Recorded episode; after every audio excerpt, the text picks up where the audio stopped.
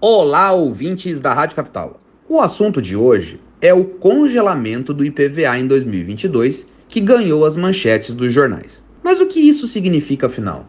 Eu vou te explicar. Na data de ontem, o governador Mauro Mendes baixou um decreto para fins de reconhecer estado de calamidade pública no que diz respeito ao mercado de carros usados, cujos preços cresceram vertiginosamente em razão da pandemia do coronavírus, que, pelo que se vê, se prepara para mais uma onda, a da variante Omicron. O aumento do valor do carro impacta o cálculo tributário referente ao IPVA, o que levaria, como consequência, a um aumento significativo para o já sofrido bolso do cidadão mato-grossense. Com esse permissivo do governo, a Assembleia voltou a se debruçar, na data de ontem, sobre um projeto de lei de autoria do deputado Chuchu Dalmolin, que justamente buscava impedir o aumento no preço do IPVA causado por essa valorização inédita e incomum do preço dos carros usados. Por unanimidade, o parlamento aprovou então o dito congelamento. E isso significará, portanto, a manutenção do valor do